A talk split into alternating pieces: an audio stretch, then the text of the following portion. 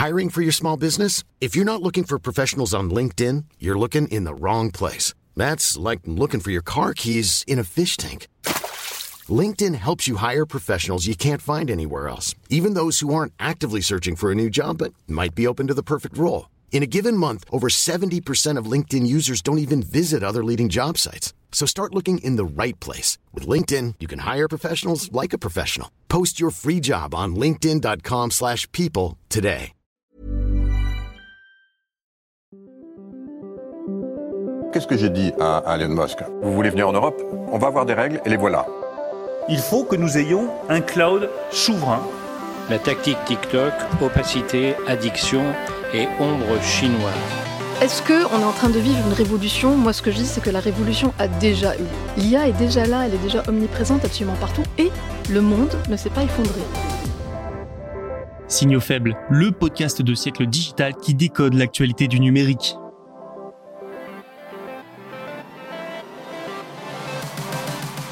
Salut à toutes et à tous, nous sommes le jeudi 23 novembre 2023, bienvenue dans cet épisode, voici le programme du jour. Les ventes de voitures électriques continuent d'augmenter en Europe selon l'association des constructeurs européens d'automobiles. OneWeb, ce concurrent de Starlink, a obtenu l'autorisation pour lancer son service d'internet par satellite en Inde. Temu et Chine n'arrivent pas à faire jeu égal avec Amazon aux États-Unis alors que la période des fêtes de fin d'année débute. Nous parlerons également du rachat de VMware par Broadcom. Ça y est, tout peut enfin être finalisé. Et sans plus attendre, commençons avec la première actualité. Bonne écoute. Selon l'Association des constructeurs européens d'automobiles, l'AKEA a publié ses chiffres mensuels et le moins que l'on puisse dire, c'est que le marché des véhicules électriques se porte bien. Selon l'AKEA, les immatriculations de véhicules électriques ont progressé de 36,3% à près de 122 000 unités en octobre 2023 sur le vieux continent. Le nombre d'immatriculations globales durant cette période, toute motorisation confondue, j'entends, a augmenté de 14,6%, soit 855 000. Pour ce qui est des véhicules hybrides, leurs ventes ont augmenté de 38,6%. Ces premiers chiffres prouvent que le succès des voitures électriques est bien réel mais prennent-elles peu à peu le pas sur les moteurs thermiques? Et bien sur le diesel, en tout cas, oui. Depuis le début de l'année, les véhicules électriques représentent 14% de part de marché, contre 13,9% pour les diesels. C'est notable parce que c'est la première fois que l'électrique passe devant. Sur la même période, en 2022, c'était l'inverse. Les diesels, c'était alors 17,1% de part de marché contre 10,7% pour les électriques. Les voitures essence sont en revanche toujours largement en tête des ventes, avec plus de 30% des parts de marché. Ensuite, ce qu'il est intéressant de noter, c'est que cette croissance de l'électrique profite aux constructeurs européens traditionnels. L'Espagne, l'Italie et la France sont les marchés avec la plus forte croissance, même si on est loin des niveaux d'avant Covid. L'Allemagne suit juste derrière. En parlant d'Allemagne d'ailleurs, le groupe Volkswagen reste le numéro 1 en Europe. Ce géant de l'automobile détient 26% de parts de marché. Cette tendance dont nous venons de parler sur l'électrique devrait se poursuivre en 2024. Les autorités européennes veulent favoriser, notamment à coup de subventions et d'aide, le développement des voitures électriques. Ces dernières ne vont aussi faire que gagner en autonomie, ce qui va attirer plus d'acheteurs. N'oublions pas l'arrivée de véhicules de plus en plus abordables aussi, notamment du côté de Citroën avec sa IC3 et de Renault avec ses R4 et R5, ce qui devrait encore accentuer la démocratisation de l'électrique. Avec la baisse du pouvoir d'achat, le marché des véhicules d'occasion va continuer d'augmenter au détriment peut-être du neuf. Dans ce contexte, il est certain que l'électrique va devenir rapidement le fer de lance des ventes de voitures neuves. Un gros coup pour OneWeb. Petit rappel, il s'agit d'un service d'Internet haut débit par satellite. C'est donc un concurrent direct du plus connu Starlink de SpaceX et la filiale indienne OneWeb India a reçu l'autorisation de l'organisme de réglementation spatiale d'Inde pour lancer son service dans le pays. Une très très bonne nouvelle pour elle, on parle du deuxième plus grand marché Internet au monde. S'il s'agit bien de la première entreprise à recevoir cette autorisation, ça signifie de surcroît que OneWeb est devant Starlink et le concurrent local Geospace Fiber de Reliance. Plus tôt dans le mois, OneWeb et Geospace ont reçu des licences du ministère indien des télécommunications pour mettre en place des infrastructures permettant de diffuser un haut débit dans toute l'Inde. Bharti Airtel, l'un des deux plus grands opérateurs d'Inde, possède plus d'un cinquième de OneWeb. Cet acteur majeur du secteur compte sur l'Internet par satellite pour réduire les coûts des données dans le pays. Plus globalement, l'enjeu pour l'ensemble de la nation est important. L'Inde, c'est le pays le plus peuplé du monde avec 1,4 milliard d'habitants. C'est donc un marché à très haut potentiel. Le pays a également l'ambition de rivaliser avec la Chine en tant qu'usine du monde, notamment pour tout ce qui est technologique. Sauf que le sous-continent a des problèmes de développement, notamment au niveau de ses infrastructures mobiles et Internet. L'Internet par satellite pourrait donc représenter une solution pour diffuser rapidement le haut débit dans cet immense territoire. Mais revenons à OneWeb. La société dispose déjà d'une constellation complète en orbite basse et d'ici le 24 janvier, elle devrait bénéficier d'une couverture mondiale. Starlink est également en embuscade. Le leader du secteur aimerait lancer son service en Inde. Il a commencé les enregistrements nécessaires dès 2021, mais il n'a pas encore reçu la moindre autorisation. Et n'oublions pas Kuiper, le Starlink d'Amazon qui s'intéresse aussi au juteux marché qu'est l'Inde.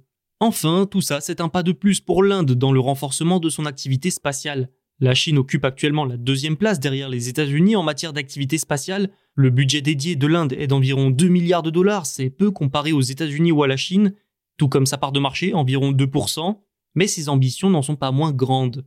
Pour stimuler la croissance de l'industrie spatiale nationale, le gouvernement indien a lancé une nouvelle politique en avril 2023. Le but Développer la participation du secteur privé pour devenir une vraie puissance spatiale. Des initiatives qui attirent les investisseurs et les entreprises étrangères comme OneWeb. C'est parti, la période des fêtes de fin d'année est lancée, comme le montre le début des achats pour Noël en masse, sans oublier les événements promotionnels comme le Black Friday. Et cette période apporte son lot de questions, dont celle-ci, alors que la concurrence augmente, comment se porte le leader du e-commerce Amazon?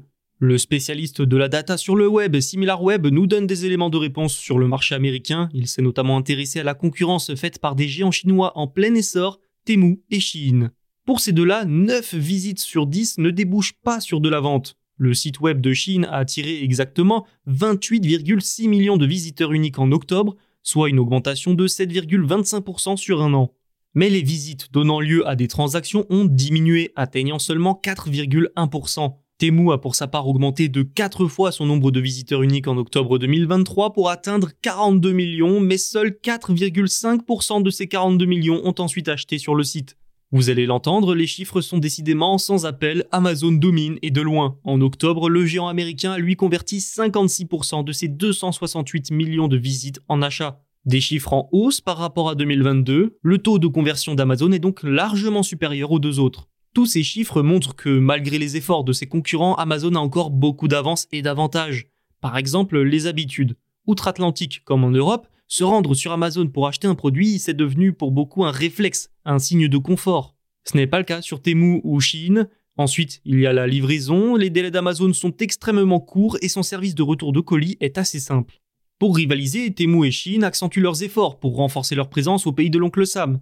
Lancé en septembre 2022 et longtemps en tête du classement des téléchargements sur l'App Store, Temu a recours à des campagnes de prix et des publicités agressives pour se faire connaître Chine a de son côté augmenté ses dépenses publicitaires de 60% sur les deux premières semaines de novembre.